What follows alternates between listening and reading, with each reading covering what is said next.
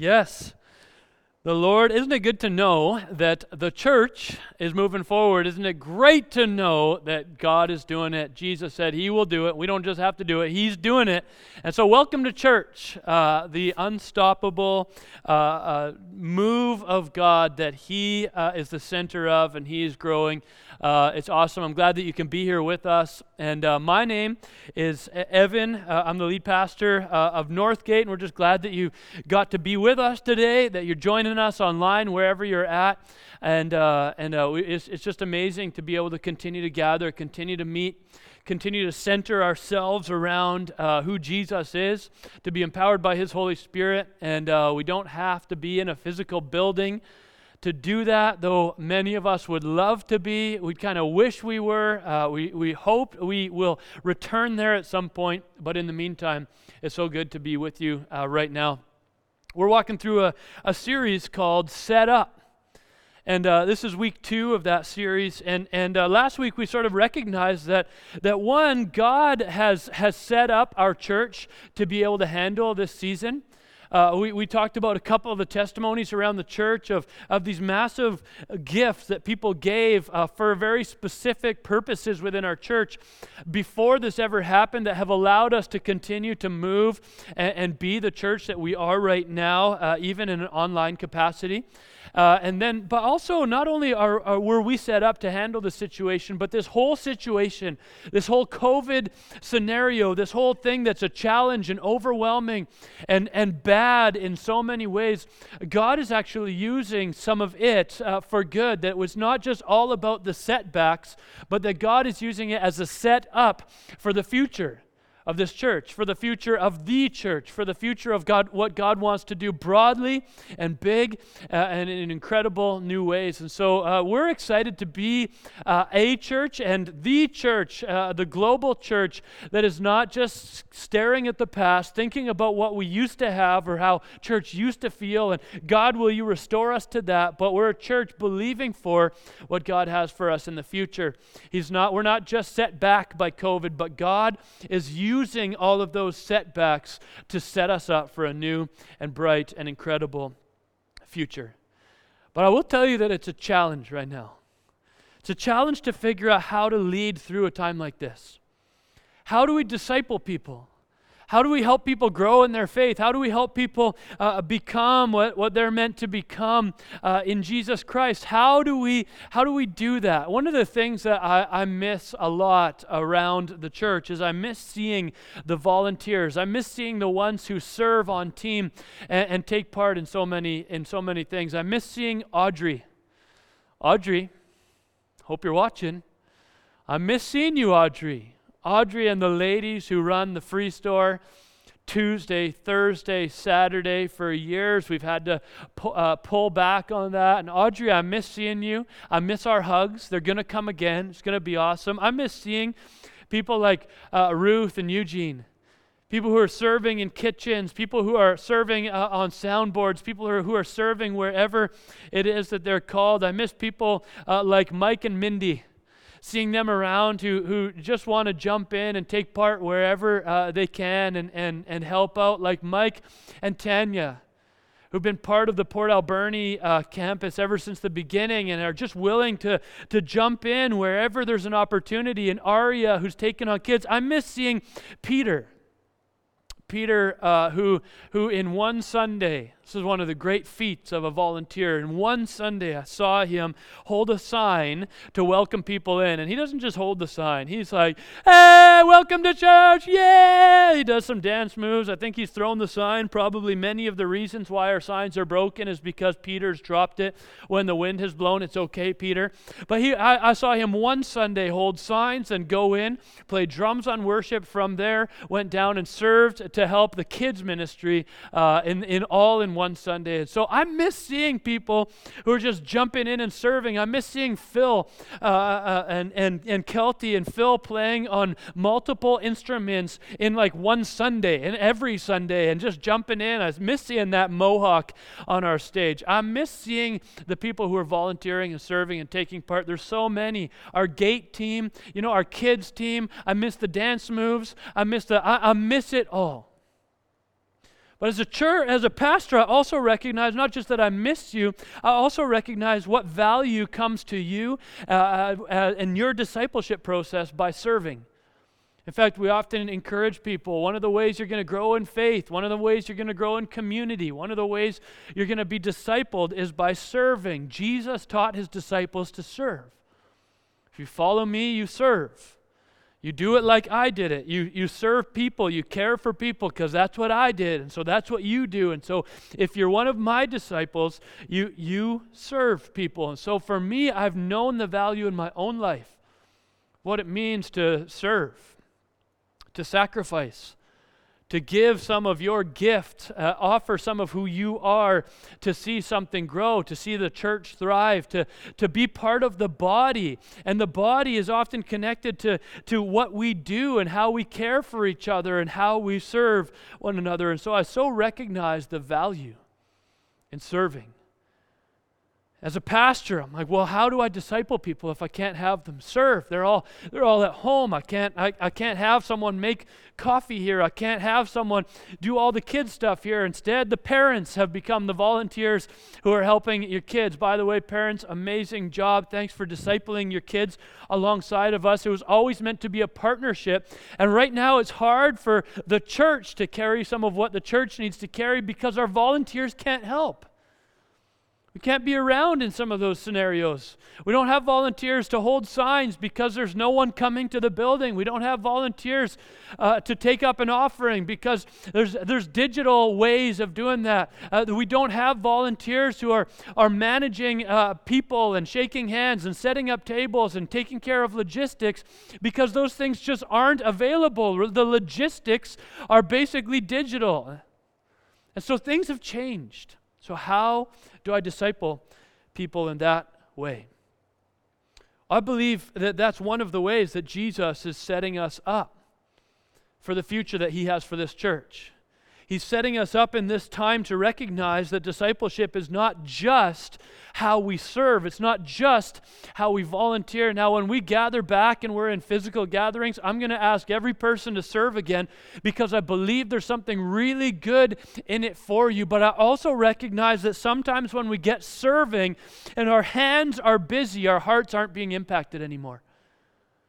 We stop allowing God to impact our heart. And so I don't think it's a surprise that when Jesus kind of launched the church, when everything started in the book of Acts, after he came and lived amongst his disciples and then died and rose from the dead, the first thing when, when he was going to launch his church is he said, Here's what I want you to do.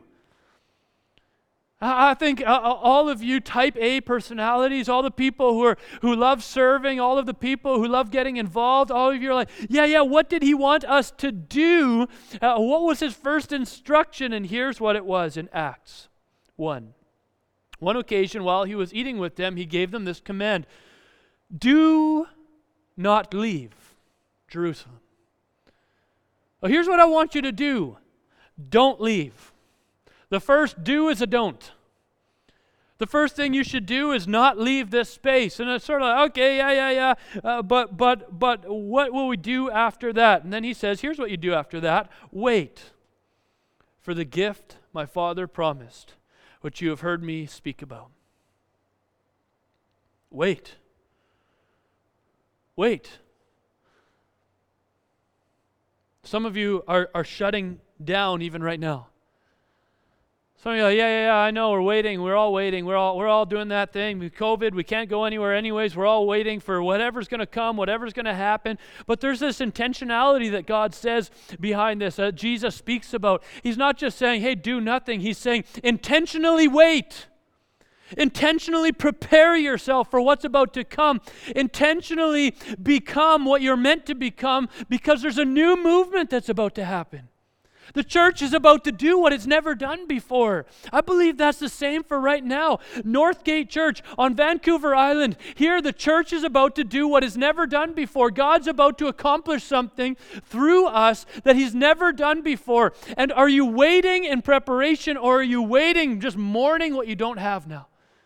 Oh, I can't wait till we can gather again. I can't wait till whatever it might be. I can't wait till I can serve again. I can't wait. Maybe. And I love that longing in us. And yet, Jesus gives some really important information here. He says, Something I want you to start with is learning how to intentionally wait for what's about to come ahead of you. He says, For John baptized with water, but in a few days you will be baptized with the Holy Spirit. And you will receive power when the Holy Spirit comes on you, and you will be my witnesses in Jerusalem and in all Judea and Samaria and to the ends of the earth. Now, last week we talked a little bit about that, and we said that, that from Jerusalem, here they are in Jerusalem, the promised land, Jesus, for the first time in the Bible, is saying, Get out of here. Yes, this was always the goal before, but the goal actually was that you would come and be God's people. Now, God's people are all people who choose to receive Jesus Christ as their Lord and Savior. And so just go and let people know about Jesus. It's no longer about the life you live, it's no longer about the land you live in, it's no longer about how well you've accomplished not sinning. It's all about uh, loving Jesus, receiving His gift of grace, and, and walking out uh, in His power through His Holy Spirit a new life. So he says, Go. But then they're like, How far? Well, Jerusalem, then what? Judea, then what? Samaria, then what? The ends of the earth. And you can see that it gets a little bit more vague all the way along. Jerusalem, I know, we've spent a lot of time here. I wouldn't have planned on leaving, you know. This is the place that's got a lot of history. David came and conquered this city. This is both the spiritual you know, powerhouse. Uh, this is also the, the, the, the war, the battle powerhouse. This is the best space for us, but okay, we can go a little further into Judea. Yeah, that, that makes some sense. No, and I want you to keep going from there. Well, where will we go? Samaria. Well, I don't even really know Samaria. Ends of the earth. Where's that? I love that Jesus' instructions before he's about to leave, he says, What I want you to do is wait for an unknown amount of time so that you will go to an undisclosed place. And that will be what you do for the rest of your life. Wait an undisclosed amount of time and go to go to an undisclosed place. You know, I kind of get the impression that God was okay with their future being a little bit vague. And in fact, some of the best ways that God is going to set up our heart for to receive whatever he has for us is to allow us to sit in an uncertain future for a little bit. Because when our future is uncertain, we have to start to figure out what is certain. We have to start to look to the one who is certain in our lives, Jesus Christ. That's it. And so some of us are like, okay, I had some certainty in my past. And by the way, your past is always certain. It's always ha- already happened. You already know what happened there. But now we're walking in this present, which feels a little bit shaky, and a future. Who knows when it is? Who knows where it is? Who knows how it is? Who knows what's going to take place in all of this? And we can go, oh, wow, uh, it's too uncertain. I don't know what to do with it. And Jesus says that's the best spot. If you want to start a church, that's how you do it it. If you want to be the church, that's how you do it. COVID has allowed us a new level of uncertainty that we haven't got to know in Canada, anyways, for generations. Sometimes some of us don't know where when we'll get another paycheck. Some of us aren't sure if the virus is going to get us. Some of us are, are dealing right on the front line. Some of you are healthcare workers, and, and there's a, a, level of uncertainty of, of what's next. There's, there's, there's question marks, and, and, and maybe it'll slow down for a bit. Will it come back in the fall? What will happen at that point? When, how will my finances do? How will my nation's finances do? Uh, maybe you've started having the question of what if our healthcare system did get packed out? What if the grocery stores didn't magically have food anymore? What if some of those things happened? What would I do in that situation? And Jesus is saying to these guys, it is good for you to sit and wait in your uncertainty. It'll set you up to live a new kind of life for me and to be able to walk the journey I have for you. After he said this, he was taken up before their very eyes, and a cloud hid him from their sight. By the way, I'm skipping a couple verses here along the way. Then the apostles returned to Jerusalem from the hill called the Mount of Olives, a Sabbath day's walk from the city. And when they arrived, they went upstairs to a room where they were staying. Those present were Peter, John, James, and Andrew, Philip and Thomas, Bartholomew and Matthew, James, son of Alphaeus, and Simon the Zealot, and Judas, son of James. They all joined together constantly in prayer, along, with the women and Mary, the mother of Jesus, and with his brothers. And in those days, Peter stood up among the believers, a group numbering about 120. Now, I just need to stop you there for a second. The believers. Our impression is that that's all the believers. The group at this point is 120 people who believe in Jesus and want to go wherever he asks them to go. I to know that 100, we, we, we don't even have that few of people in any of our services when we gather. 120 people in, in a, a, corner of the earth far from us. I mean, think of the impact in this moment. 120, all of the believers are here.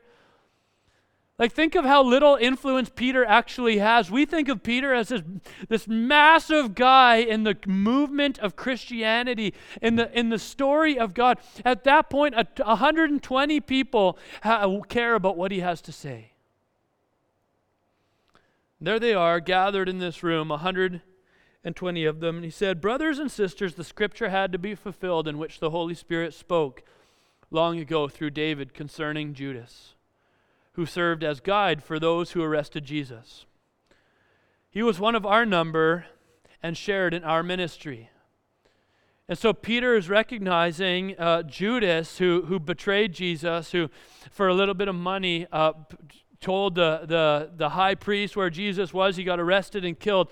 Judas then actually went out and ended his life. Uh, this is who they need to replace now the betrayer, the one who, who turned away from Jesus. And here they are in this unstable, uncertain, uh, who knows what's about to happen with a vague mission ahead of us that's going to start at some point when we receive a gift that we've never received. And here they are in that space recognizing, oh, we're one short. We used to have 12, now we have 11. And so uh, a super important decision is all of a sudden on them. What do we do if, we, if we're now 11? Jesus wanted 12, and so now we're 11. Should we add one to our number? How do we do that? When should we do that? What should that look like? Massive moment. First church meeting, really, that's ever taken place. He says, Therefore, it is necessary to choose one of the men. I just want to stop for a second. Why now? I don't know if you've read through this before. If you're a Christian for a while, you've probably heard this a million times. I feel like God is stirring some fresh revelation in us about how the church got launched in Acts. Because instead of focusing on the setbacks, they were starting to discover the setup that Jesus was preparing them for something new. And I believe He's doing something new for us and wants to speak to us anew from the Bible. Why now? Like, if you really were going to add uh, to one to your number, wouldn't you wait until you know a little bit more about what the job description looks like? Wouldn't you wait until you know what that person's, what's going to be required of that person? I mean, Judas was a, was a pretty detailed guy. He was the treasurer. He was handling their finances. He was being careful about things. I mean, we don't read a lot about it, but he would have been looking after a lot of things. He would be very detail oriented. He, he was keeping their books. He was the accountant type. I mean, this is a very specific person that we need. And are they going to have the same job or is it going to be a little bit different? Who, who's it going to be? What, what do we need to know about this person? Maybe we should wait. I think if I'm in the room, maybe we should wait to see how this all plays out. But here's why I think they, they decide that right now they need to pick someone. Because right now, the season that they're in right now is going to be as important, if not more important, than when they walk out these doors and go to the world. Right now is a time of waiting, is a time of trusting in the midst of uncertainty is a time of believing in the midst of doubt. It's a time of prophetically making a statement that I'm in, even though I have no idea what I'm saying I'm in for. This is a time of calling. It's not a time of, of sorting through the details and making sure we got the right. It's a time of the Spirit leading people up into new places and calling them, uh, drawing them to believe. They didn't want someone who would come on the tail end of this and, and take a job. They wanted someone who was going to come now in this space and know what it is to pray through uncertainty, to wait through uncertainty, and to usher in, welcome in, invite in the presence of God to start this new thing which they knew very, very little about. Yeah, that's where my, my heart was wrong my heart was, was how can we disciple people if we don't give them a place to serve? How can we disciple people if we don't get them involved? Are they still going to stay connected? Are they still going to have friends? Are they still going to uh, feel like, they like they're supported? How can we do that if they're not serving here. And Jesus is showing this new way. Peter is showing this new way. The early church is showing this new way that's not new at all. It started way back then. That it's not about making sure you serve and you follow your right gifts and you do the right things. It's about allowing your heart to be changed by Jesus Christ. And in the midst of, of uncertainty, not grasping on to some sort of job that you, you know you can do well, but grasping on to the Savior of your soul, knowing that He will anchor you for whatever's about to come, wherever you go. So he says, Therefore, it's necessary to choose one of the men who have been with us the whole time the Lord Jesus was living among us. Uh, do you know that's the only, uh, the only requirement, the only qualification of this person? Imagine it. Imagine posting that in the newspaper and putting it on Kijiji, trying to get a could, trying to get a, a, someone to come work for you. And hey, hey, what what do you need to know? I need to know this, this, this, this, and this. I mean, we're replacing Judas. This is an important guy. Peter's making this big decision. 120 people are listening in. He goes, okay. Really important role here fill in a really big position, fill in some big shoes, and, and, and it was such a big position that, that the enemy came and attacked that position last time. And so we need someone who's going to do this really well. What are the requirements? Come on, uh, let me think here. Would it be uh, they're, uh, uh, you know on time, organizational skills, pretty good with social media, you know whatever it is. No, it says they need to be someone who's been with Jesus from the beginning. What else? What else is there?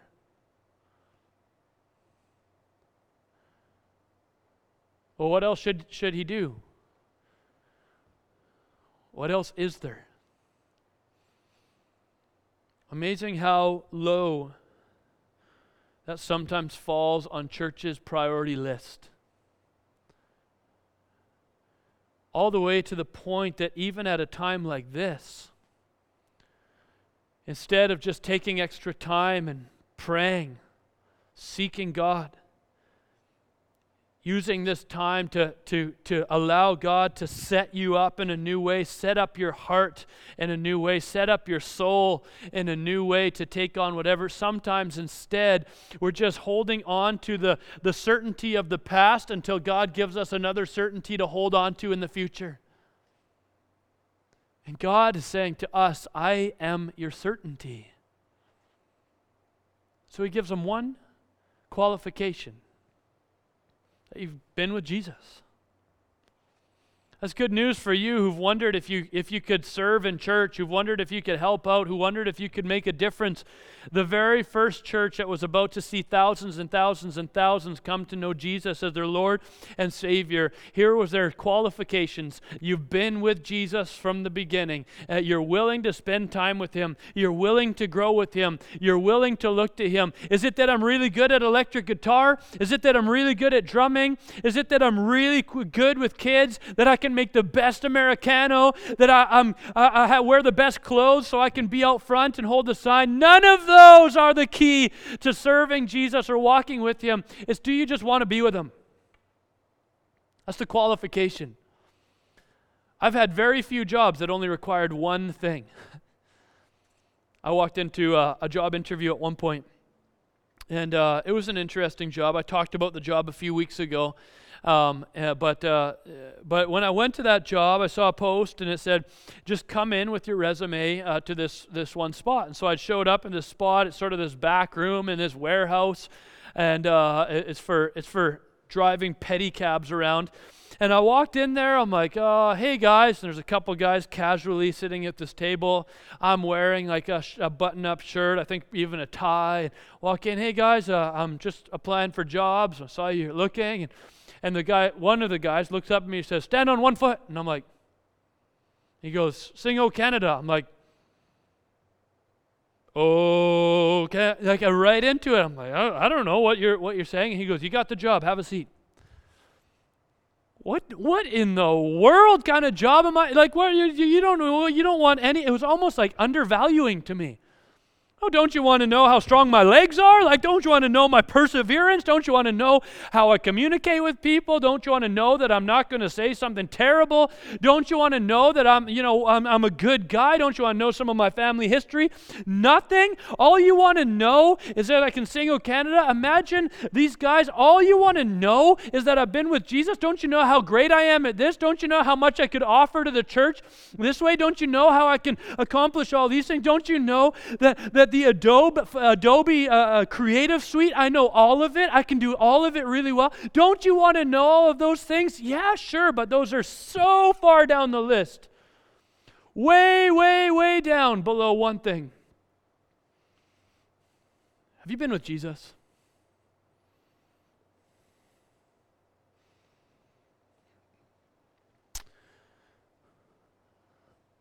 Then he goes on and says, for one of these must become a witness with us of his resurrection. What he's saying, in other words, at that point is God is about to do something that none of us have ever seen. Someone's going to have to jump in with us into that. So it's good if they've been with Jesus, and not only that, it's good if they're with us in this time. Because if they can commit with us in the time of uncertainty and prayer, if they can commit with us to the only thing that is certain in the time of absolute upheaval, they can commit to us while we're hiding in an upper room, afraid to go and share about Jesus. If they can commit to us now, they can commit to us forever. And so there's two guys in the room they end up drawing drawing straws. Like okay well those two guys have been with jesus since the beginning and so uh, let's see here and they and they cast lots. They basically draw straws like matthias you're the guy. You're in. What an incredible moment. And then i love what happens with with matthias. Because you would think at this point he goes okay we got a few questions peter sit down i need to sit with you that's great that you've offered me the job. I really appreciate it. I need to talk to you about a few things. Peter, um, when do I start? Uh, now. Can I see a job description? Uh, when we have one, yes. Why don't you have a job description? We don't know what your job is yet. Well, well, well, well where will I be posted? Uh, ends of the earth? Sound good? Somewhere between here and the ends of the earth is, is where you're going to be posted. Well, well, currently, uh, just uh, I'm just wondering about the organizational structure of this church. Peter, you're currently seeming to lead it, and and you you just betrayed Jesus. Is that right? Uh, yeah, three times. Well, uh, three times I did that, but um, you know we've had some good chat since, and that's been good. And so you're leading this movement. You were afraid to share about Jesus to a little girl a few weeks ago. Now you're saying uh, that you're going to lead us into this thing. Oh no, no, no! I- am not going to lead it. Uh, the Holy Spirit's going to lead it. Well, ha- have you experienced the Holy Spirit yet? No, it's a good gift that Jesus said is going to come. When? Sometime. And, and, and then we're going to go. Yeah, okay. Does that sound good, Matthias? You want in? he's like, Yeah, great. That sounds awesome. Oh, I, I, I, love stepping into a plan that I have no idea where I'm going to be, who I'm going to be with, what I'm going to be doing, and when it's going to start. And, and, and if all that I have to do is say yes, I'm in. What?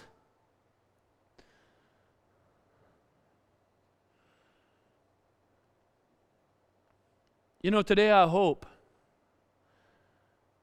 that Matthias' story inspires you. Because I believe God is calling us in that same way. In fact, there are some people that I believe are hearing this today that have known what it has been to be called by God. You, you, you remember the moments. Maybe it was at a camp. Maybe it was at a prayer session in your own room. Maybe it was at church one week. Maybe it was in a conversation. You remember the moment or the moments when you said, Yes, God, I will go wherever you ask me to go. Oh, you, you name the time, I'm there. You name the place, I'm there. You name what I'm doing, I'm there. You name who I'm with, I'm there. Who do you want me to reach? I'm there. I will go wherever you want me to go. And then life started going on, and you started liking how stable a certain few things felt. And you started liking the paycheck feeling that way. And you started liking the home you were living in. You liked the friend circles you had. You liked the city that you had landed in. It started feeling pretty good, having all of those things all locked in and feeling feeling great. And, and now when COVID hits, all you can think of is all the things that have been taken away. And Jesus is whispering to you and saying, Hey, I know there were some setbacks in your normal, but I'm setting you up for a new, abnormal, exciting journey. At this point, you don't know when it starts, where you're going, who it's with, who it's for. You don't know all of these things. But I want to know something. Are you a yes? As church family, I feel like God is putting us in a place again through this time that He's allowing, our feet have been swept out from under us, and He's allowing uh, COVID to take place to the point where we might be so unsettled that, again, like Matthias and maybe like you in your past, might say, uh, I'm a yes. To who knows what, when, where, or how. God, give me a vague vision of the ends of the earth. Give me a vague timeline of somewhere down the road, a few days away, the Holy Spirit is going to come. Give me a vague understanding of who I'm going with and who I'm going for. Give me, give me as vague as you need, and I'm a yes. I feel like God wants to do something new in your heart because He doesn't want to talk to you about all the setbacks. In fact, some of the setbacks in your life have needed to happen. Some of the securities that you've started to believe uh, were your hope needed to get broken away so that you could be standing in this spot again saying, Yes, Jesus. I forgot that my entire life's purpose was to point to you. And I've allowed all of my time, investment, social media, efforts, all to point to me. And so, in the time when I don't know any of the answers? I'm a yes. If today that's you, God wants to meet you at your yes. If today that's you, God wants to touch your life we're going to take a few weeks and talk about how God is setting us up in this time and some of the great things that He is doing in this time. In the midst of all the bad news we hear, let's start to hear about some of the good news of how God is growing and shaping and developing His church. But right now, before we even get there, God is saying to you, I have set you up in this time.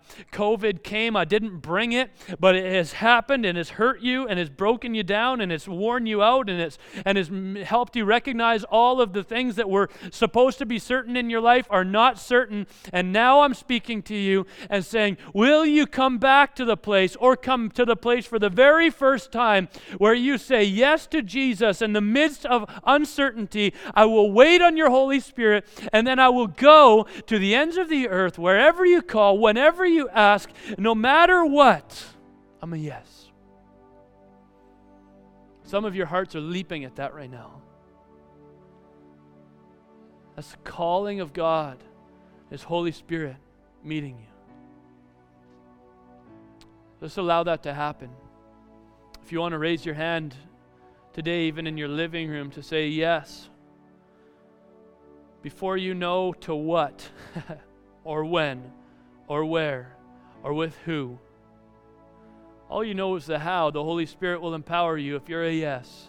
You can raise your hand, close your eyes.